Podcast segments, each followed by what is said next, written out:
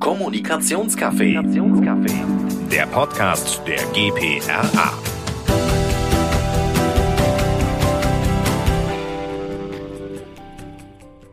Ein Podcast, viele Stimmen und jede Menge Perspektiven. Das ist der Podcast der GPRA. Heute mit mir, Annika von Weber-Schendwick aus Köln. Ich freue mich sehr, dass wir für diese Folge zwei tolle Gesprächspartner zu dem spannenden und viel diskutierten Thema Nachhaltigkeitskommunikation mit an Bord haben.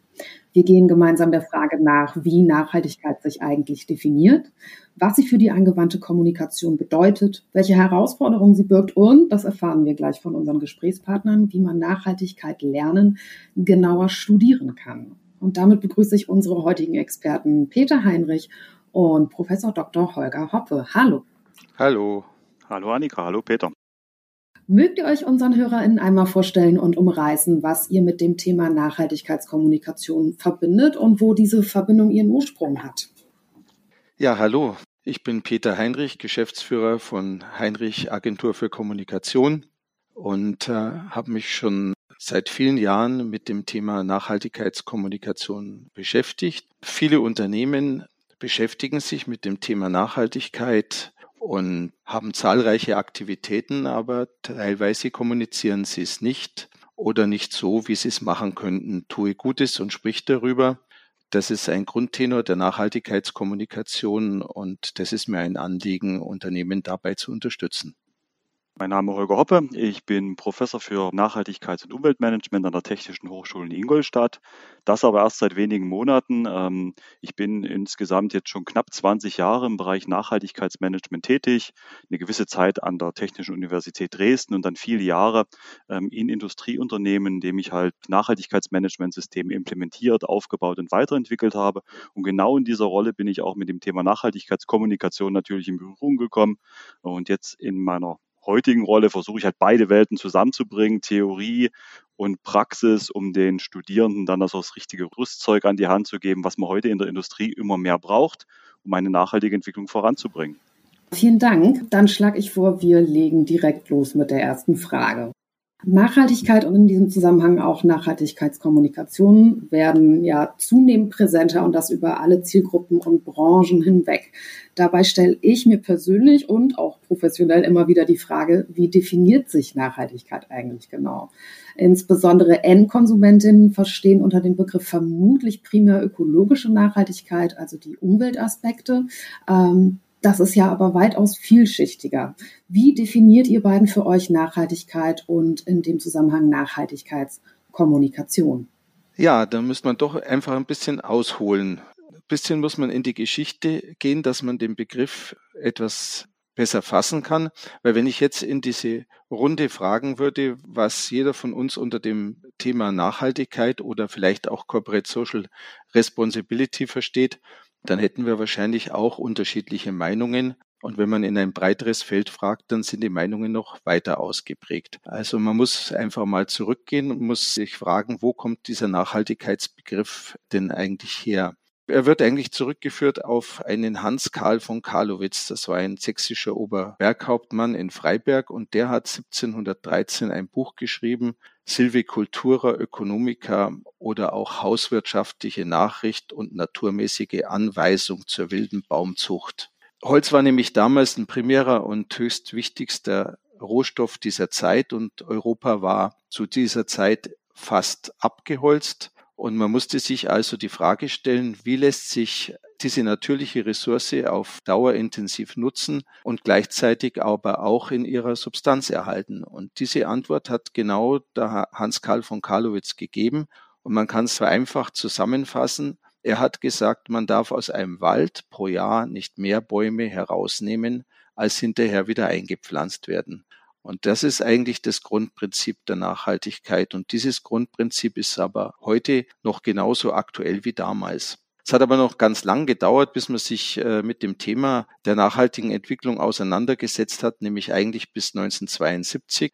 Und da hat der Club of Rome eine Studie vorgestellt, die Grenzen des Wachstums. Und damals haben die gesagt, wenn die gegenwärtige Zunahme der Weltbevölkerung, Industrialisierung, eben auch die Umweltverschmutzung, Nahrungsmittelproduktion und Ausbeutung von natürlichen Rohstoffen so weitergeht wie bisher, dann sind die natürlichen Wachstumsgrenzen auf der Erde im Laufe der nächsten 100 Jahre erreicht. Und wenn man sich jetzt vorstellt, dass das 1970 war und jetzt bereits mehr als 50 Jahre vergangen sind, dann sieht man, dass eigentlich ganz wenig passiert ist und dass wir da wirklich viel Handlungsbedarf haben. Dennoch gibt es eigentlich bis heute keine allgemeingültige Definition von Nachhaltigkeit. Und die bekannteste stammt eben aus dem Brundtland-Bericht, den dann die Weltkommission für Umwelt und Entwicklung der Vereinten Nationen 87 veröffentlicht hat. Und die haben definiert Nachhaltigkeit als eine Entwicklung, die den Bedürfnissen der heutigen Generation entspricht, ohne die Möglichkeiten der künftigen Generationen zu gefährden wieder ihre eigenen Bedürfnisse zu befriedigen. Diese Definition hat eben auch die EU aufgenommen. Damit kommen wir jetzt schon einen Schritt weiter nach Deutschland oder Europa und hat definiert, CSR ist die Verantwortung von Unternehmen für ihre Auswirkungen auf die Gesellschaft. Und sie haben das auch noch konkretisiert. Damit Unternehmen ihrer sozialen Verantwortung gerecht werden, sollten sie eben auch auf Verfahren zurückgreifen können, mit dem sie soziale, ökologische, ethische, Menschenrechts- und Verbraucherbelange in ihr Kerngeschäft und in die Betriebsführung integrieren, und zwar in enger Zusammenarbeit mit den Stakeholdern. Man kann also sagen, Nachhaltigkeit ist die freiwillige Übernahme von gesellschaftlicher Verantwortung durch Unternehmen. Und damit es konkreter wird, hat es das CSR-Forum der Bundesregierung in vier Halshandlungsfelder gesplittet. Verantwortungsvolles Verhalten äh, auf dem Arbeitsplatz, gegenüber der Gesellschaft, gegenüber dem Markt und gegenüber der Umwelt. Da sollten also die Unternehmen ihre Themen ermitteln und auch zielorientiert bearbeiten. Ja, spannend. Vielen Dank für die anschauliche Zusammenfassung eines doch sehr komplexen Themas. Holger, wie handhabst du das ähm, auch in der Lehre? Also wie vielleicht auch mit ein bisschen Anwendungsbezug zum Studiengang? Also ich würde gerne erstmal aufgreifen, was der Peter auch gesagt hat. Also er hat ja die, die Entwicklung des Begriffes auch sehr gut dargestellt. Ich würde hier nochmal auf den Begriff freiwillig eingehen, weil freiwillige Aktivitäten im Unternehmen und in Gesellschaft, das reicht nicht aus. Wenn wir uns mal den Kern von einer nachhaltigen Entwicklung anschauen, dann geht es im Endeffekt um nicht weniger und nicht mehr als das, dem langfristigen Überleben ähm, von uns Menschen auf diesem Planeten. Und da müssen im Endeffekt alle dran arbeiten. In unserer Vergangenheit, äh, seit der Industrialisierung, haben wir die Grenzen unseres Wirtschaftens viel zu wenig reflektiert. Ich sage, was die Konsequenzen sind des Energieverbrauchs, die wir heute erleben im CO2-Emissionen, globaler Erwärmung mit den Folgen, die ganz transparent ähm, bekannt sind. Also hier braucht es einfach mehr. Ich sage mal, alle müssen sich bewusst sein der Verantwortung für die zukünftigen Generationen, die wir haben. Und natürlich für die heutige Generation muss vernünftig leben, aber das Ganze muss im Endeffekt, wie sagt man heute so schön, enkelgerecht sein. Es geht um die nächsten Menschen auf diesem Planeten. Und darum müssen Unternehmen sich ganz bewusst werden, was sind denn die Auswirkungen des Handelns? Welche Schäden werden verursacht? Welche Grenzen gibt es denn, die die Unternehmen berücksichtigen müssen?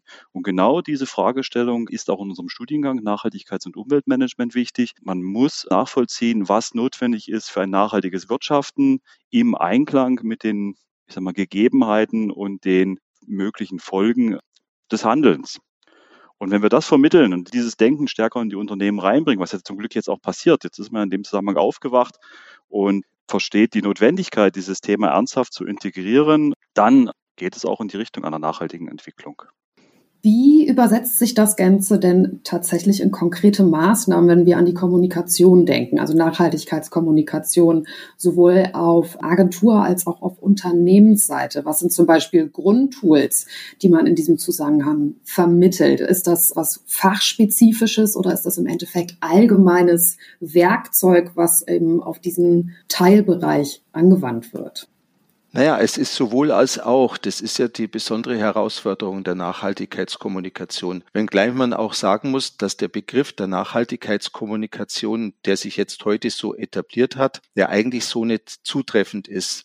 Denn eigentlich geht es darum ja, dass man Nachhaltigkeitsthemen mit den Kommunikationsmitteln, die uns zur Verfügung stehen, an die relevanten Zielgruppen eben auch transportiert. Und deshalb haben wir uns sehr stark mit diesem Thema beschäftigt als PR-Agentur, weil wenn man ein klassisches Kommunikationsmix nimmt, dann hat man ja da Mittel der Werbung, die man einsetzen könnte. Man hat Mittel der Verkaufsförderung, Mittel des persönlichen Verkaufs und nicht zuletzt eben die Mittel der Öffentlichkeitsarbeit. Und wenn es um die Vermittlung von Themen geht, wo es um Glaubwürdigkeit und Vertrauen ankommt, dann ist eben das klassische PR-Instrumentarium sehr, sehr viel geeigneter, um diese Botschaften an die Zielgruppen zu transportieren, als zum Beispiel ja Werbebotschaften und Werbeinstrumente. In der Form greift man eben auf ein klassisches äh, PR-Kommunikationsmix zurück, bestehend aus beispielsweise klassischer Pressearbeit, Corporate Publishing, Digital Media, PR-Veranstaltungen oder eine Kombination von allen Instrumenten äh, inklusive persönlicher Kommunikation zusammengefasst zu einer entsprechenden Kommunikationskampagne. Das Hauptproblem ist wirklich, dass viele Unternehmen noch nicht richtig verstanden haben, ihre Nachhaltigkeitsaktivitäten in die Unternehmenskommunikation auch mit einzubinden. Wenn ich hier vielleicht einsteigen darf, ich sehe es ganz genauso. Also Nachhaltigkeit gehört komplett in die Unternehmenskommunikation hinein. Es ist ein Thema, was integrativ zu betrachten ist. Wenn wir uns vielleicht die Vergangenheit mal anschauen, in, in den letzten Jahrzehnten ähm, hatten wir teilweise äh, zwei extreme Punkte. Auf der einen Seite war Nachhaltigkeit im Endeffekt eins von der Kommunikationsabteilung getriebenes Thema. Man hat das Thema positiv nach außen gestellt, um Image-Effekte zu erzielen, mit einer reduzierten Innenwirkung zu dem Thema. Das andere Extrem, was wir in der Vergangenheit in Unternehmen gesehen haben, ist, dass engagierte Nachhaltigkeitsmanagementsysteme aufgebaut wurden, getrieben wurden, vielleicht Nachhaltigkeitsberichte auch nach außen kommuniziert wurden, aber die Kommunikationsabteilung vielleicht gar nicht involviert war, da sie die Geschäftsrelevanz und den Bezug zum Geschäft dieses Themas nicht gesehen oder noch nicht honoriert haben. Aber genau das ändert sich im Moment. Also wir sehen im Moment, dass diese Integration notwendig ist und dass eine ernsthafte Beschäftigung Beschäftigung mit dem Thema im Unternehmen natürlich auch dazu führt, dass es ernsthaft nach außen getragen werden muss. Und für mich im Studiengang, die Nachhaltigkeitskommunikation ist wie die Spitze eines Eisbergs. Also man braucht so ein solides Fundament. Man muss das System dazu aufbauen. Man muss verstehen, was sind die wesentlichen Themen für das Unternehmen. Diese Themen bestimmen natürlich auch die Kommunikationsschwerpunkte. Ich brauche nicht über ein Thema berichten, was vielleicht nur ganz geringe Auswirkungen hat. Ich muss mich auf die wesentlichen Themen konzentrieren, wo das Unternehmen einen wichtigen Beitrag leisten kann oder wo vielleicht auch Problemfälle des Unternehmens liegen, die man in der Nachhaltigkeitskommunikation ganz transparent ansprechen soll. Und daher gibt sich daraus auch, ich sage mal, ein, ein breites Feld. Also man muss wesentliche Themen kommunizieren, man muss die in der notwendigen Tiefe und Breite kommunizieren und man muss auch vorsichtig sein mit Selektion. Also zu einer transparenten und gut gemachten Nachhaltigkeitskommunikation gehört es auch auf Defizite hinzuweisen. Und das ist zum Beispiel auch für den Aufbau eines Nachhaltigkeitsprogramms der Fall. Man hat nicht sofort alle Antworten, sondern das dauert. Das braucht eine Entwicklungsphase. Man muss die Themen kennenlernen und implementieren. Und genau dieses Rüstzeug im Unternehmen ist wichtig. Und wenn das alles durchlaufen wird, dann funktioniert es letztendlich auch mit der Nachhaltigkeitskommunikation.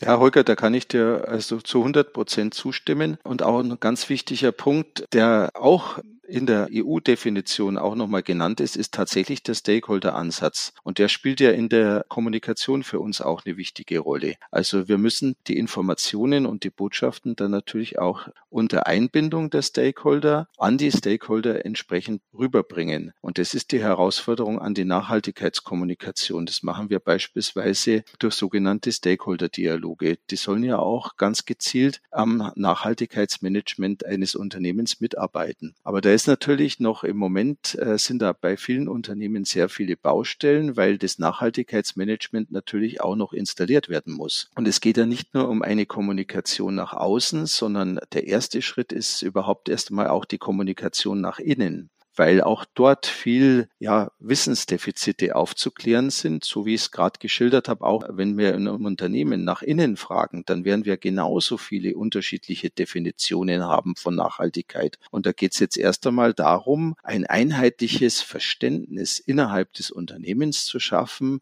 ein Grundverständnis zu schaffen, eine Basis zu schaffen, von der aus man dann gemeinsam operieren kann. Weil das ist ja keine lonely Veranstaltung, der, sage ich mal, Nachhaltigkeit Sicherheitsabteilung, wo zwei Leute das Thema vorantreiben, sondern da sollen ja möglichst viele Bereiche oder eigentlich alle Bereiche des Unternehmens, die relevant sind, mit eingebunden werden und daran mitarbeiten. Integration ist wirklich hier das Stichwort. Also Nachhaltigkeit funktioniert nur, wenn es integriert wird in die Prozesse des Unternehmens.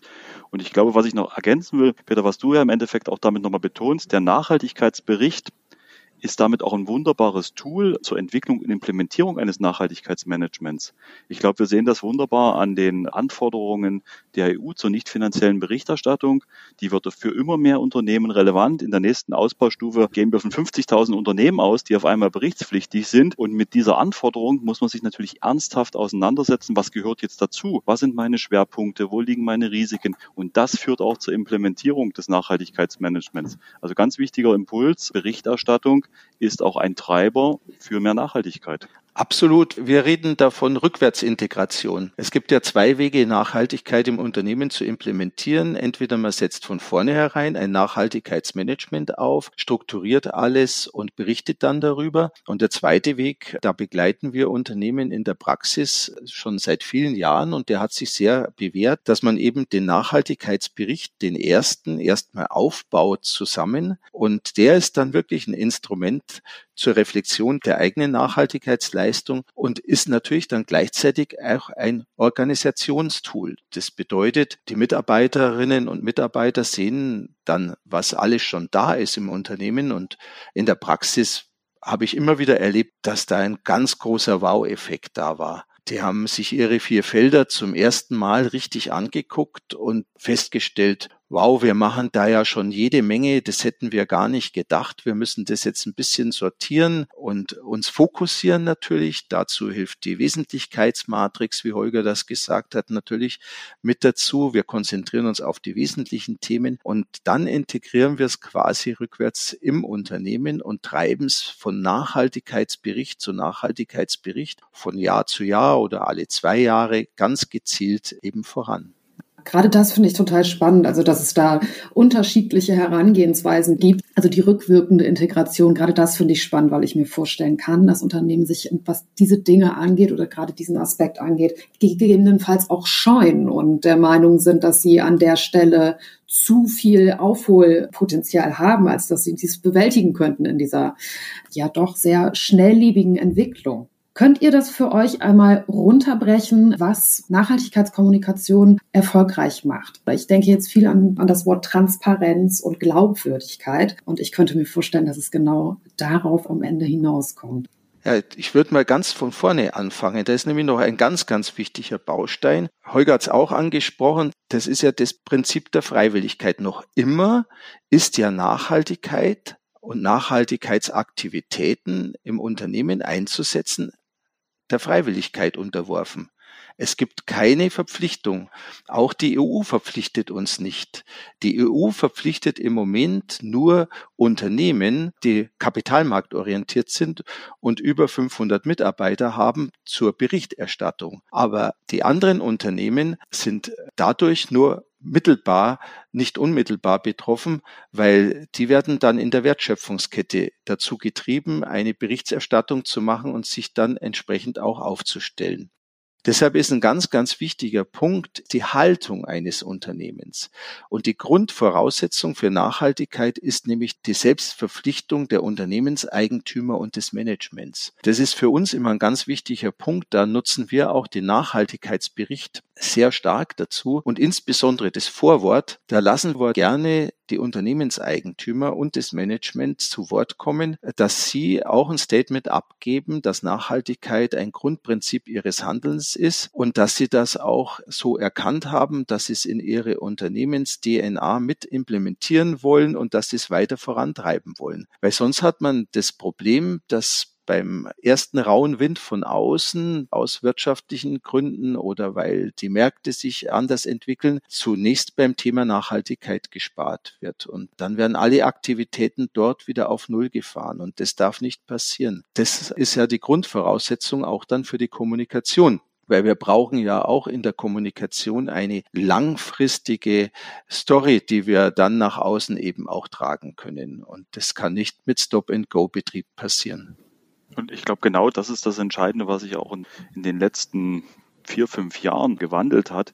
Hier sehen wir auch, dass natürlich die Anforderungen der Stakeholder, die du auch schon erwähnt hast, insbesondere der für die Unternehmen und die Geschäftsleitung relevanten Stakeholder Investoren, Kapitalmarkt, Kunden sehr stark weiterentwickelt haben. Also wenn auf einmal ein CEO im direkten Gespräch mit dem Investor über das Thema Nachhaltigkeit, über sein CO2-Management spricht, dann erzeugt das eine Wirkung. Dann landet das Thema ganz bewusst auf der Prioritätenliste. Und das ist das, was in den letzten Jahren hier auch in Unternehmen passiert ist. Das Thema ist zunehmend relevant geworden, wird dadurch stärker in die Strategie des Unternehmens integriert, weil genau da gehört es hin. Es ist ein langfristiges Thema, was es zu entwickeln geht. Und das Ganze wird natürlich über eine transparente Kommunikation nach außen getragen, weil nur so können sich dann diese externen Gruppen auch wirklich ein Bild von der Lage und der zukünftigen Entwicklung des Unternehmens machen. Also vom Prinzip her für mich ich sage mal, sehr viel Parallelen auch zur Finanzberichterstattung, die sich über eine lange Zeit bereits entwickelt hat. Das ist im Endeffekt eine Entwicklung, die wir jetzt auch im Bereich der nicht finanziellen Berichterstattung sehen werden. Wenn ich aber nochmal so zur Kernfrage zurückkomme, was macht die gute Nachhaltigkeitskommunikation aus? So in Stichpunkten zusammengefasst, Sie konzentriert sich auf die wesentlichen Punkte. Sie ist transparent. Sie hat auch den Mut, negative Sachen anzusprechen, auch Lücken zu adressieren, wenn es um Entwicklung geht. Und das sind so drei wesentliche Zutaten, die ich sehe, wenn man eine erfolgreiche Nachhaltigkeitskommunikation machen will. Also ich finde gerade das Thema Haltung in dem Zusammenhang, was du Peter vorhin auch schon erwähnt hast, spielt ja in dem Kontext einfach auch eine tragende Rolle. Woran liegt es, dass die Nachhaltigkeit Kommunikation in den letzten Jahren so einen extremen Aufschwung hatte. Also gerade wenn wir hören, dass das Thema ja nun schon seit mehr als 50 Jahren Nachhaltigkeit generell vorhanden ist, quasi in der Wahrnehmung der Disziplin, Warum ist es gerade in den letzten Jahren so extrem vorangeschritten? Und da kommen wir dann auch zu dem Thema Greenwashing. Hat das zum Greenwashing auch geführt? Also ich glaube zum einen, dass das Thema Greenwashing überbewertet wird. Ich meine, dass es einige Fälle gibt, die werden auch immer wieder durch die Medien gejagt, aber dass der große Teil der Unternehmen eigentlich kein Greenwashing betreibt, sondern ganz sauber auch irgendwo berichtet. Und da ist es eben auch eine Haltungsfrage. Übrigens, die Familienunternehmen und auch solche, die, das ist meine Definition, ab der zweiten Generation, ja, die treiben das Thema Nachhaltigkeit schon immer voran. Für dies ist auch irgendwo ein alter Hut, weil ein Unternehmen, das es in die zweite oder dritte Generation geschafft hat, das wird das nicht geschafft haben, wenn es nicht mit seinen Mitarbeitern ordentlich umgeht, wenn es sich nicht am Ort der Leistungserstellung, also da, wo sie auch produzieren, gesellschaftlich verantwortlich verhält und sich dort auch engagiert, wenn es dort auch nichts für den Umweltschutz tut und wenn es sich nicht auf dem Markt ordentlich und fair eben verhält. In der Form ist es nichts Neues. Meines Erachtens gibt es zwei Dinge, durch die das Thema Nachhaltigkeit jetzt an Relevanz gewonnen gewonnen hat äh, in den letzten Jahren. Das eine ist natürlich die Berichtspflicht, weil durch die Berichtspflicht erstmalig Unternehmen eben auch wirklich genötigt sind zu berichten. Es sind zwar äh, im Moment erst 540 Unternehmen, glaube ich, überwiegend aus dem Finanzmarkt, die tatsächlich berichtspflichtig sind, aber in der Wertschöpfungskette, also Unternehmen, die wieder zuliefern, diesen berichtspflichtigen Unternehmen, die werden dann von den Unternehmen angehalten, auch über ihr Engagement zu berichten und das haben jetzt schon viele Unternehmen gemacht dann haben Unternehmen auch die Chance erkannt, wenn sie eben proaktiv nach außen gehen, dass es ein Instrument zur Differenzierung auch ist. Das ist der erste Punkt. Und der zweite Punkt, das sind wirklich die Fridays for Future. Hier ist eine Bewegung entstanden, insbesondere von den jungen äh, Menschen her, die dieses Thema an die Öffentlichkeit getragen haben und uns allen unserer Generation den Spiegel vorgehalten haben, dass wir was tun müssen. Die beschränkt sich zwar im Moment äh, sehr stark auf dem Bereich Umweltschutz. Aber ich würde das auch ausweiten wollen auf das Thema Nachhaltigkeit per se. Und das sind meines Erachtens die zwei großen Treiber, die wir in den letzten Jahren jetzt gehabt haben. Und es ist gut, dass es so ist. Und wir müssen alle, die wir uns mit dem Thema Nachhaltigkeit beschäftigen, da wirklich auch ein bisschen missionarisch vorangehen und als Vorbilder vorangehen und zeigen, dass es machbar ist, dass es geht und dass der Aufwand auch nicht so groß ist, wie man man sich das vorstellt. Wir haben als PR-Agentur zehn Mitarbeiter hier in Ingolstadt und wir haben mittlerweile unseren dritten Nachhaltigkeitsbericht in der Datenbank des Deutschen Nachhaltigkeitskodex veröffentlicht. Kann jeder dort nachlesen, was wir tun und was wir in Bezug auf Nachhaltigkeit machen. Und wir haben es geschafft mit zehn Mitarbeitern mit einem wirklich vertretbaren Aufwand, weil wir ja gleichzeitig an unserer Unternehmensstrategie damit arbeiten, muss man ja sehen. Wir haben ja ein Management-Tool, das wir einsetzen. Das müssen wir ja ohnehin machen in unserem jährlichen Businessplan. Also machen wir es doch gleich nachhaltig. Und dann sollte es für die größeren Unternehmen auch kein Problem sein, hier ein System aufzusetzen und auch zu dokumentieren und darüber zu berichten. Ein ganz wichtiger Punkt, auf den du kommst, nämlich, dass das ganze Thema ja nicht nur unternehmensseitig, sondern auch agenturseitig eine tragende Rolle spielt. Und da komme ich auf die Leitlinien des CMS 3, also des internationalen Qualifizierungssystems für PR- und Kommunikationsagenturen, das in Deutschland ja durch die GPRA vergeben wird. Peter, kannst du uns einmal grob umreißen, welche Bedeutung Nachhaltigkeit innerhalb dieses Qualitätsstandards hat? Ja, wir in der GPAA, wir stehen ja für eine ausgezeichnete Beratungsqualität. Und deshalb haben wir auch uns verpflichtet, alle, ich glaube im Moment sind wir 37 oder 38 Agenturen, dass wir uns alle zertifizieren nach dem Qualitätsstandard CMS 3. Damit wird uns bescheinigt, dass interne Prozesse, Arbeitsweisen und auch kaufmännische Abläufe gemäß internationaler Vorgaben an das Qualitätsmanagement durchgeführt werden. Das umfasst insbesondere Führung und Kommunikation, aber geht über die Unternehmensplanung, Unternehmensentwicklung, übers Finanzsystem, Durchführung von Projekten, Kampagnen, Kundenzufriedenheit, New Business bis hin zum Personalmanagement. Und dabei werden alle Agenturen ganzheitlich betrachtet, von der Buchhaltung bis hin zum Projektmanagement. Und hier werden auch ganz explizit Nachhaltigkeitsaspekte auch abgefragt. Wir müssen das offenlegen und dokumentieren zum Beispiel in dem Punkt ethische Grundlagen. Da ist für uns natürlich der deutsche Kommunikationskodex ein ganz wichtiger Punkt. Hier wird abgefragt, wie die Agentur sicherstellt, dass dieser Kommunikationskodex auch von allen Mitarbeitern eingehalten wird, dass alle Mitarbeiter, Mitarbeiterinnen den kennen, dass ihn auch die Lieferanten kennen und dass wir uns nach diesem Kommunikationskodex eben dann auch verhalten. Wie wir unter anderem auch sicherstellen, dass die Ressourcen unseres Arbeitgebers, dass mit denen verantwortungsvoll umgegangen umgegangen wird. Insbesondere äh, zum Beispiel, da hat man auch Verhalten auf dem Markt, wird da abgefragt, dass wir eben sittenwidrige Honorare auch ablehnen. Das müssen wir entsprechend auch dokumentieren. Und explizit wird auch gefragt, wie die Agentur Aktivitäten der Nachhaltigkeit unterstützt und diese in der Agentur auch konkret umsetzt und anwendet.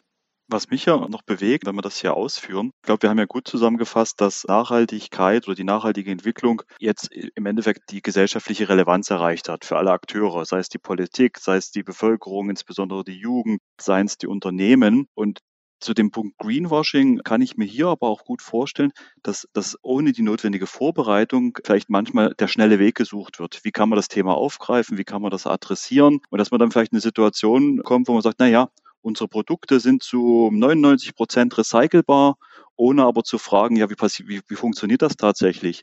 Wie sind überhaupt die Rücknahmesysteme? Wie viel kommt nachher tatsächlich im System zurück? Was sind die technischen Möglichkeiten? Und dass man natürlich so eine leichte Tendenz da in die Richtung Greenwashing auch erzeugt, ohne es vielleicht zu wollen, aber einfach die ernsthafte Auseinandersetzung vielleicht noch nicht vorhanden ist. Können uns da die Leitlinien helfen, Peter, sowas zu adressieren und zu vermeiden? Ja, auf jeden Fall, weil da geht es ja einfach um eine saubere und konkrete Kommunikation. Und du hast es ja gerade schon gesagt, das Thema Greenwashing, das kommt ja auch daher, dass einfach nicht ganz konkret kommuniziert wird. Du hast beim CO2 gesagt, ich nehme noch einen anderen Punkt, zum Beispiel klimaneutral. Wir sind ein klimaneutrales Unternehmen. Ja, bin ich aus eigener Kraft heraus klimaneutral? Das bedeutet, produziere ich alle Energien, die ich brauche, selbst oder kaufe ich eben Zertifikate dazu, bin ich über den Zukauf von Klimazertifikaten klimaneutral. Beides ist in Ordnung, aber es muss eben gut kommuniziert werden. Es ist ein großer Unterschied. Und unser Ziel muss ja sein, dass wir mit eigener Energie aus nachwachsenden Rohstoffen oder aus der Umwelt, aus natürlichen Ressourcen heraus klimaneutral werden und nicht einzig und allein Zertifikate zu kaufen. Und in der Form hilft uns jede Zertifizierung und jede Abfrage, die wir eben haben an die Unternehmen, dass wir einfach konkret werden und die Sachen auch wirklich einheitlich und standardisiert offenlegen. Wir hatten ja zu Beginn gesagt ähm, und auch immer wieder jetzt während unseres Gesprächs von Holger auch gehört, dass man Nachhaltigkeit lernen kann beziehungsweise studieren. Holger, magst du uns mal ein bisschen was dazu erzählen, was das Studium beinhaltet und in welcher Form hier auch Nachhaltigkeitskommunikation ganz konkret mit behandelt wird? Wenn wir uns den Studiengang an der Technischen Hochschule Ingolstadt anschauen für Nachhaltigkeitsmanagement und Umweltmanagement, dann ist das erstmal wirklich ein managementorientierter Studiengang. Also hier geht es darum, auf einer soliden betriebswirtschaftlichen Basis die Studierenden auszubilden. Und das Besondere ist, dass wir hier Nachhaltigkeitsaspekte konsequent integrieren. Also das, was wir auch im Unternehmen brauchen. Das Thema soll nicht separat gedacht werden, das gehört mit in die Prozesse rein. Das ist ein ähm, relevanter Prozessbestandteil, ein Aspekt, der in allen Bereichen auftritt. Das ist zum einen das Wichtige. Also betriebswirtschaftlich fundiert mit dem notwendigen Nachhaltigkeitswissen wollen wir die Studierenden im Endeffekt ausrüsten und auch mitgeben, Nachhaltigkeit ist jetzt kein Spezialthema, sondern die Konzepte, die auch in anderen Bereichen des Managements wirken, wenn es darum geht, wie wollen wir uns um wichtige Themen kümmern, die gelten auch bei Nachhaltigkeit. So dieser klassische PDCA-Ansatz. Wir planen vernünftig, wir stellen ein Programm auf, wir setzen das Programm um, wir kontrollieren, wie der Erfolg des Programms war und dann korrigieren wir, also dieser kontinuierliche Verbesserungsprozess, der ist im Endeffekt auch bei Nachhaltigkeit anzuwenden. Und dieses Rüstzeug dazu, das wollen wir den Studierenden auch mitgeben und und die Nachhaltigkeitskommunikation ist fester Bestandteil dieses, dieses Zyklus, also dieses Ansatzes, weil hier geht es darum, die Informationen, so wie der Peters auch gesagt hat, nach innen und außen zu kommunizieren, um hier ein breites Verständnis zu dem Thema auch aufzubauen, dass man weiß, worum es geht ähm, und natürlich damit auch im Endeffekt das Performance Management, die Weiterentwicklung, die Kontrolle auch ganz transparent darzustellen. Und unser besonderer Ansatz im Studium ist, wir wollen das natürlich anwendungsorientiert gestalten. Und ich freue mich insbesondere, dass der Peter uns dabei hilft, weil er ist der Lehrbeauftragter für dieses Fach Nachhaltigkeitskommunikation und Marketing. Und genau dieses Wissen, wie es in der Praxis funktioniert, was man dort benötigt, das ist im Endeffekt das, was auch die Studierenden brauchen, um dann später erfolgreich zu sein in ihren eigenen Berufen. Herzlichen Dank. Wir kommen tatsächlich zum Abschluss und zudem stellen wir unseren GesprächspartnerInnen immer eine konkrete Frage, nämlich die nach dem Blick in den Kaffeesatz. Könnt ihr uns einmal sagen, in welche Richtung wird sich das Thema Nachhaltigkeitskommunikation in den nächsten drei bis fünf Jahren ungefähr entwickeln und wo erwartet ihr die größten Herausforderungen, vor allem eben auch für KommunikatorInnen? Ja, also ich glaube, dass sich das Thema Nachhaltigkeitskommunikation in den nächsten drei bis fünf Jahren sehr stark entwickeln wird. Die Unternehmen haben gesehen, dass es erstens notwendig ist und dass es zweitens auch ein Erfolgsfaktor ist. Und es wird natürlich auch getrieben durch die Berichterstattung. Wir werden im Laufe dieses Jahres die sogenannte CSRD, die Richtliniendirektive der EU bekommen. Dann werden wahrscheinlich Unternehmen, die mehr als 250 Mitarbeiter haben, zur Berichterstattung verpflichtet werden. Das würde dann für Deutschland bedeuten, dass statt 500 Unternehmen circa 500 oder 550 Unternehmen, die es jetzt sind, 15.000 berichten müssen. Dann müssen die sich auch mit ihrem äh, Nachhaltigkeitsengagement auseinandersetzen und auch mit der Kommunikation. Also in der Form wird das sicherlich äh, weiter nach vorne getrieben werden. Viele Unternehmen werden wahrscheinlich dann auch äh, entscheiden müssen, machen sie bloß die Pflicht oder setzen sie auch die Kür um. Und wir werden die Unternehmen beraten, dass sie auch in die Kür gehen. Das heißt, dass sie mehr kommunizieren, als nur vorgeschrieben ist. Und das hat ja große Vorteile, dass sie mit ihren Stakeholdern eben auch sehr stark in Kontakt und in Dialog kommen. Und das ist ja auch ein ganz wichtiger Punkt für das Marketing des Unternehmens und für den Erfolg des Unternehmens. Und ich glaube auch, dass es eine große Aufgabe sein wird, dann dass die Nachhaltigkeitskommunikation in die Unternehmenskommunikation zu vernetzen. Und das wird in den nächsten Jahren, glaube ich, zunehmend erfolgen, dass man hier eine Kommunikation aus einem Guss macht, dass man Unternehmensthemen Themen und Nachhaltigkeitsthemen stakeholderorientiert vorantreibt. Und was ich mir wünschen würde, ist, dass es uns gelingt, also als Nachhaltigkeitskommunikatoren heraus aus unserer eigenen Filterblase zu kommen und entsprechend breit zu kommunizieren, nicht so stark mit einem Fachvokabular zu kommunizieren, sondern auch so zu kommunizieren, dass wir alle Stakeholder auch mitnehmen können und insbesondere auch den Konsumenten und den Endverbraucher. Ja, ich kann mich dem Peter nur anschließen. Also ich sehe auch genau diese Entwicklung. Die Relevanz des Themas wird weiter zunehmen. Zum einen über die steigende Berichtspflicht. Also in Europa reden wir dann schon über knapp 50.000 Unternehmen, die im Rahmen der CSRD dann berichtspflichtig sind. All diese Unternehmen werden das Thema in ihre Lieferketten reintragen. Also da werden auch die kleinen und mittelständischen Unternehmen auf einmal von diesem Thema hören. Das ist einfach beschaffungsrelevant. Wir sehen insbesondere auch, was ich vorhin schon angedeutet habe, dass sich die Standards und die Anforderungen an die Berichterstattung auch weiterentwickeln. Also hier erwarte ich eine Annäherung an die Berichtsstandards, wie sie auch im finanziellen Bereich sehen. Das sehen wir schon, dass bestimmte Standard-Setting-Bodies hier aufgebaut werden, die diese Entwicklung vorantreiben. Das ist natürlich wichtig, dass die Investoren auch dort transparente, nachvollziehbare Informationen bekommen, die glaubhaft sind. Wir werden Berichtspflichten sehen, die Überprüfbarkeit von Informationen notwendig machen werden. Das ist auch ein wichtiger Faktor, dass es hier im Endeffekt auch wirklich diese kritische Überprüfung durch unabhängige unabhängige Dritte gibt, die sicherstellen, dass die Informationen belegbar sind, dass die Zahlen und Daten korrekt dargestellt sind. Und diese Kritikalität und diese Überprüfbarkeit, ich denke, das werden wir auch in der Kommunikation zu Konsumenten sehen, indem hier die, ich sag mal, die Aussagen, die Claims auch wirklich äh, hinterfragt werden, dass es hier auch ernsthafte Erklärungen zu diesen Punkten geben müssen. Da unterstützt natürlich auch die Gesetzgebung. In einigen Märkten sehen wir jetzt auch schon rechtliche Anforderungen genau an diese Ernsthaftigkeit und Nachvollziehbarkeit der Kommunikation. In Summe, das Thema ist gekommen, um zu bleiben und ich freue mich wirklich, dass diese Ernsthaftigkeit jetzt auch Teil dieser Entwicklung sein wird. Wir hören also, es bewegt sich viel in Sachen Nachhaltigkeitskommunikation und das wird sich fürs Erste auch nicht ändern. Vielleicht schaffen wir es ja sogar in der Zukunft, einen Rückblick in den Kaffeesatz zu werfen, einen gemeinsamen. Aber bis dahin erst einmal vielen herzlichen Dank für das tolle Gespräch. Auch von meiner Seite vielen herzlichen Dank. Vielen herzlichen Dank, Peter. Vielen herzlichen Dank, Annika, dass ich hier mit dabei sein konnte. Hat Spaß gemacht.